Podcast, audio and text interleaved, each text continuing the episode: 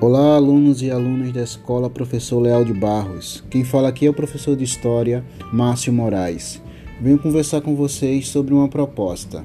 Proposta de criar um podcast. Estou chamando de Um Pouco de História. O objetivo desse podcast é discutir com vocês conteúdos que não estão sendo contemplados no Educa PE. Dessa maneira, teremos um leque bem mais vasto de assuntos para discutir. Bem, para a turma do terceiro ano, eu pensei em trabalhar a Primeira República do Brasil, considerando que o Educa PE está trabalhando a Primeira Guerra Mundial, que foi um assunto que começamos em sala de aula. Eu pretendo discutir com vocês um cenário nacional. A Primeira República do Brasil. A Primeira República do Brasil, ela pode ser dividida em duas grandes etapas. A primeira a gente chama da República das Espadas, considerando que os, os, primeiros presidentes eram militares. E a segunda etapa mais longa é a da República do Café com Leite. Vamos começar com a República das Espadas. Tá? Como é um assunto muito vasto, eu vou precisar é, me utilizar de vários podcasts para aos poucos ir passando esse conteúdo para vocês. Primeiro lugar, é, a República ela vai ser é, criada no Brasil em 1889, com a queda do Império Brasileiro. Alguns fatores são importantes para que a gente possa entender o declínio do império no Brasil. Primeiro lugar é o cenário internacional. A Europa, principalmente, você vai visualizar no decorrer do século XIX a consolidação das repúblicas. O ideário republicano torna-se um consenso entre esses países ricos da melhor forma de se administrar um Estado. Dentro de uma república, o líder de uma nação ele é escolhido a partir de um voto popular. Então, a república ela é logo associada à modernidade, a direitos, a desenvolvimento, a urbanização. Em contrapartida, Sistemas imperiais monárquicos começam a ser associados ao antiquado, ao obsoleto, ao rural, levando em consideração que as monarquias elas se consolidam pela transição de poder entre membros de uma mesma família. Tá? Então, no continente europeu, você vai ter a consolidação dessas repúblicas. É a consolidação também de um sistema capitalista industrializado e a república vai ser associada à industrialização e ao capitalismo. E junto a esse capitalismo também uma política internacional de abolicionismo. Levemos em consideração que o envolvimento de grandes nações europeias pelo fim da escravidão, como no caso da Inglaterra, não se dá por objetivos humanistas. Nenhum país, incluindo o Brasil, empreendeu o processo de abolicionismo com o objetivo de, pós o fim da escravização, incluir essas pessoas dentro da sociedade, tal que que alguns nichos sociais, econômicos, políticos, intelectuais, acabaram se tornando de difícil acesso aos ex-escravizados e seus descendentes, porque não existia uma política de inclusão social, apenas uma política não é, pelo fim da mão de obra escravizada. E esse fim da mão de obra escravizada, em países ricos e a imposição deles, se dá porque um escravizado não recebe salário. E sem salário, esse indivíduo não consegue movimentar a economia. Por isso que a Inglaterra mesmo vai proibir o tráfico negreiro. Né? Ou seja, o tráfico de indivíduos esse é um termo utilizado para os indivíduos que eram retirados do continente africano e levados para o continente europeu ou para a América. A Inglaterra vai proibir, mas não por questões humanistas, como eu acabei de dizer. É porque aqueles indivíduos que iam ser escravizados não iam ter dinheiro para comprar os produtos industrializados e comercializados pela própria Inglaterra e outras nações europeias. Aqui no Brasil, no decorrer do século XIX, você vai ter é, um processo longo para o fim dessa escravização, é, desses indivíduos que eram escravizados. Muitas vezes associamos o fim da escravidão no Brasil apenas à Lei Áurea de 1888, mas é importante considerar que o fim da escravidão no Brasil foi um longo processo que abarcou várias décadas do século XIX. Você vai ter um trabalho intenso de grupos abolicionistas, você vai ter a criação de leis como a sexagenário, é, que libertava escravos, escravizados a partir de 65, 60, 65 anos. Isso era muito complicado porque quando o indivíduo chegava a essa idade, depois de todo um percurso da sua história de vida como um escravizado, ele chegava aos 60, 65 muito debilitado fisicamente e aí ele era simplesmente expulso é, daquela casa onde ele sempre viveu e sem nenhum tipo de, de dinheiro. Ou seja, ele era um idoso que não tinha para onde ir, levando em consideração que a expectativa de vida era bem baixa nesse período. A lei do ventre livre, ou seja, que dizer que todas as crianças a partir daquele momento não poderiam mais ser escravizadas, mas para pagar os gastos que o, o, homem branco, né, o patrão, o senhor tinha com aquela criança, ele ia trabalhar no sistema de. ele ia ser escravizado até os 18 anos. Para poder pagar os custos da alimentação dele como, enquanto criança e adolescente. Você vai ter ali Eusébio de Queiroz, que também vai proibir o tráfico negreiro, e assim por diante. Então, é, depois vem a Lei Áurea, que é o, o, o ponto final desse processo. Né? Então, é um processo longo tá? o, o, fim da utilização da mão de obra escrava no Brasil e levamos em consideração que esse, aqui no Brasil esse processo longo ele se dá em consonância com esse discurso de que o fim é, o escravizado ele não vai movimentar a economia de um país que estava crescendo com a, a produção de alguns produtos como café, a, o surgimento de algumas empresas, algumas indústrias no sul e sudeste tá, do país. Então, o fim da escravidão era um, um objetivo muito mais para suprir uma necessidade é, financeira do que mesmo humanista. Tá, o que aqui no Brasil mesmo essas pessoas vão se tornar livres, mas o vamos ter né, cicatrizes sociais, vamos dizer assim, que ainda hoje continuam certos espaços, certas, certos direitos ou, ou certas perspectivas sobre é, aquelas pessoas que são descendentes do, da, daqueles que foram escravizados, o preconceito, as limitações sociais e econômicas, ainda hoje continuam, foram perpetuadas em nossa sociedade. Por que eu estou falando sobre isso para tratar sobre o final do império? É porque a mão de obra daqueles indivíduos que eram escravizados era o alicerce econômico do império. Quando a princesa Isabel assina a Lei Áurea, num, num período em que basicamente a, a mão de obra escravizada já estava num declínio muito grande, era basicamente a monarquia assumindo que a sua principal fonte de trabalho não funcionava mais. Então, somando-se a isso, você tem todos os outros fatores, né? A questão principalmente de visão de mundo em que a república simboliza o moderno, a monarquia simboliza o arcaico, o atrasado. Bem, lideranças econômicas, cafeicultores, os cafeicultores né, na região de São Paulo, eles vão também pegar o excedente de dinheiro, vão começar a criar empresas né, na região ali de São Paulo.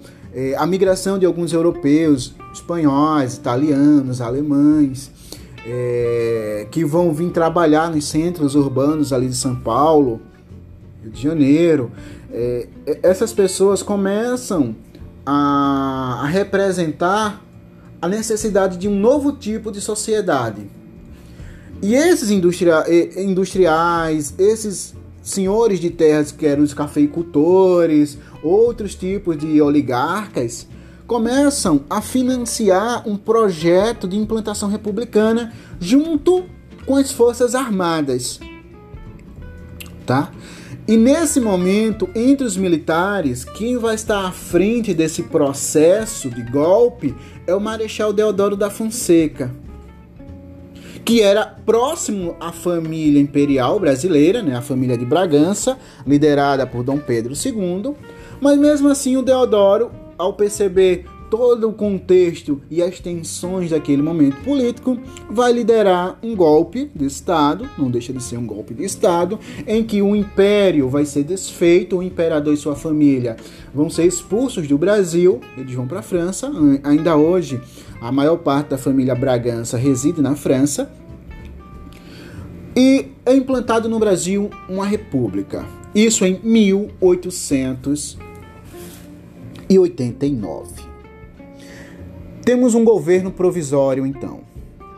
Esse governo provisório vai desse ano, de 1889, até 1891, que é quando vai ser apresentada a primeira Constituição Republicana do Brasil. Vamos lá. Características dessa fase provisória que são importantes que vocês possuam. Primeiro, foi cancelado todas as instituições e privilégios imperiais. Um império, né, que é uma monarquia, você vai ter um, um imperador, mas você vai ter todo um conjunto de, de, de nobres, né, com titulações e com privilégios dentro do Estado. Então tudo isso foi cancelado vai ser empreendida uma separação entre a igreja e o Estado. É, a, é, é, é, o primeiro posicionamento da criação de um Estado laico. Isso se dá porque boa parte dos militares eram positivistas. O que é o positivismo? O positivismo é uma corrente cientificista do século XIX em que vai pregar a racionalidade ao ponto até de querer transformar a razão numa espécie de ciência, de religião, desculpa, uma forma de religião. Ou seja, seria a religião da razão. E dentro da racionalidade, a administração do Estado deveria se dar de forma separada aos preceitos religiosos da igreja. Então há essa separação. A criação também nesse período do casamento civil, é um grande marco que, re, que simboliza essa separação entre a igreja e o Estado. Agora, não é apenas a igreja que estabelece que duas pessoas estão casadas. O Estado, com o casamento civil, também vai ter essa prerrogativa. Nesse, nesse momento, vai ocorrer a eleição para uma Assembleia Constituinte a Assembleia Constituinte é muito importante porque vai ser, ele, vai ser eleitos deputados que vão discutir e produzir uma Constituição. E a Constituição, enquanto uma carta magna, é aquilo que vai gerir um Estado, determinar o que está dentro da lei. Tá? Então, esse vai ser convocado essa Assembleia Constituinte dentre todas as atividades e todos os feitos dessa fase provisória, eu destaco o campo da economia. Foi escolhido como ministro da Fazenda Rui Barbosa, um grande intelectual. E Rui Barbosa ele vai desenvolver um plano econômico que vai receber o nome de encilhamento. Esse encilhamento se dá, esse nome é, em, é uma representação em quando se você prepara o cavalo, ensina o cavalo para uma corrida. E o que isso tem a ver com a economia? Preparar um cavalo para uma corrida. É porque é basicamente isso que vai acontecer: uma corrida. Lembro, foi implantado no Brasil uma república. E a ideia é que república é moderno, monarquia é arcaico, é atrasado. Se a, se a república é moderna, o maior símbolo da modernidade naquele período, no século XIX, é a indústria, enquanto o maior símbolo do atraso é a produção rural. Então, como Rui Barbosa tinha o objetivo de modernizar o Brasil, esse objetivo se dá com a industrialização desse país.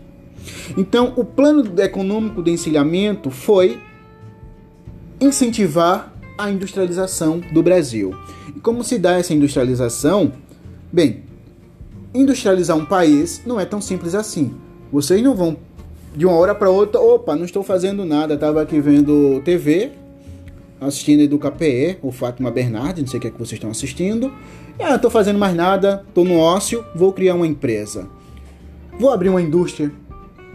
Vou ali comprar pão e na volta eu abro uma indústria. Não funciona assim. Para se criar uma indústria, você precisa de infraestrutura e você precisa de capital, você precisa de dinheiro. Dinheiro esse que essa república criada pelo Brasil, criada no Brasil no final do século XIX não tinha. Então qual foi o plano do Rui Barbosa? Emitir papel moeda, ou seja, imprimir dinheiro e facilitar empréstimos. Só que qual era o grande problema desse plano? Primeiro que se você tem um excedente de dinheiro circulando, esse dinheiro vai ser desvalorizado. Tá? Segundo é que muito desses empréstimos que foi feito não foi obrigatoriamente utilizada na industrialização do país. Muitas vezes esse dinheiro era pego e o indivíduo investia na bolsa de valores. Mas muito muitas dessas empresas que estavam vendendo suas ações na bolsa de valores sequer existiam, eram empresas fantasmas. Ou muitas dessas empresas é, tinham balanços falsos mostrando um crescimento anual, mas quando na verdade estavam no vermelho, estavam quebrados. Então, esse plano econômico do Rui Barbosa, chamado encilhamento, que as pessoas começaram a correr aí para os bancos tirar dinheiro emprestado, né? Por isso que esse nome, ele teve como resultado uma grande crise econômica, inflação e especulação financeira. No final das contas, deu tudo errado e foi uma é, muito ruim financeiramente para essa República Brasileira que estava sendo construída. Bem, 1891, em meio a esse cenário de, de caos e crise econômica, é apresentada a primeira Constituição do Brasil republicano. Não é a primeira Constituição que o Brasil teve, pois no período imperial teve uma Constituição. Em 1824, Dom Pedro I ortogou a primeira Constituição, mas era uma Constituição imperial. A Constituição Republicana, nossa primeira, vai ser de 1891. Vou destacar para vocês aqui alguns pontos importantes sobre essa Constituição. Primeiro, o Brasil foi organizado em repúblicas federativas com autonomia para cada, esta para cada estado, então, os governadores estaduais possuíam autonomia na sua administração, tá? A Constituição determinou que o Brasil seria é, administrado, gerido a partir de três poderes: poder executivo, legislativo e judiciário. O executivo, presidente, governador e prefeitos, com a função de administrar o Estado implantar e aplicar leis e projetos. O legislativo com o objetivo de, de produzir leis e, a, e fiscalizar o poder executivo. O poder legislativo ele vai abarcar Senado, Câmara de Deputados, você vai ter também os deputados estaduais e os vereadores. E o poder judiciário não é que é, é, é o poder responsável por proteger a Constituição, proteger a lei e punir todos aqueles que fiquem à margem da lei. Enquanto república, essa Constituição vai permitir o voto. Só que esse voto ele é um voto universal masculino. Logo, a primeira Constituição do Brasil não permitia que as mulheres tivessem direito ao voto. Isso se dá pela concepção do final do século XIX ainda de que a mulher ela era um ser a ser tutelada, ela era vista de maneira infantilizada e dentro dessa sociedade com alicerces e estruturas patriarcais, então quem deveria se envolver e comandar a política era apenas os homens. Bem, além de ser um voto universal masculino, o homem deveria ter mais de 21 anos e ser alfabetizado. Ou seja, é um voto extremamente elitista, pois a maior parte da população brasileira, né, a absoluta do final do século XIX, a maior parte era formada por analfabetos. Poucos indivíduos, apenas da elite, sabiam ler. Além disso, mendigos, padres e soldados não tinham direito ao voto. O voto era aberto. Isso é muito interessante. Então o indivíduo chegava para votar, né, chegava na zona eleitoral, ele pegava a, a cédula e marcava o seu candidato na frente de todo mundo. Essa discussão sobre o voto aberto eu vou deixar para fazer quando a gente estiver tratando da política do café com leite. É muito interessante essa análise né, desse tipo de relação de voto aberto. Bem, a Constituição também determinou que todas as eleições seriam por votos diretos, ou seja, aqueles que tinham direito ao voto iriam escolher seu governador, seu prefeito, seu presidente. Menos, nesse primeiro momento, o presidente. O presidente era por voto indireto. Os deputados iriam escolher. E quem foi escolhido foi aquele que já estava no poder. Deodoro, o Marechal Deodoro da Fonseca. A partir daí, 1891, começa uma nova fase, a fase constitucional. Fase essa que eu vou deixar para abordar numa próxima, num próximo podcast. Bem, queridos alunos, esse é o conteúdo inicial dessa, dessa primeira, primeira república no Brasil. Tá? Espero que estejam todos bem, todos em casa. É, logo passará essa quarentena e retomaremos a nossa rotina normal. Um abraço a todos e até a próxima.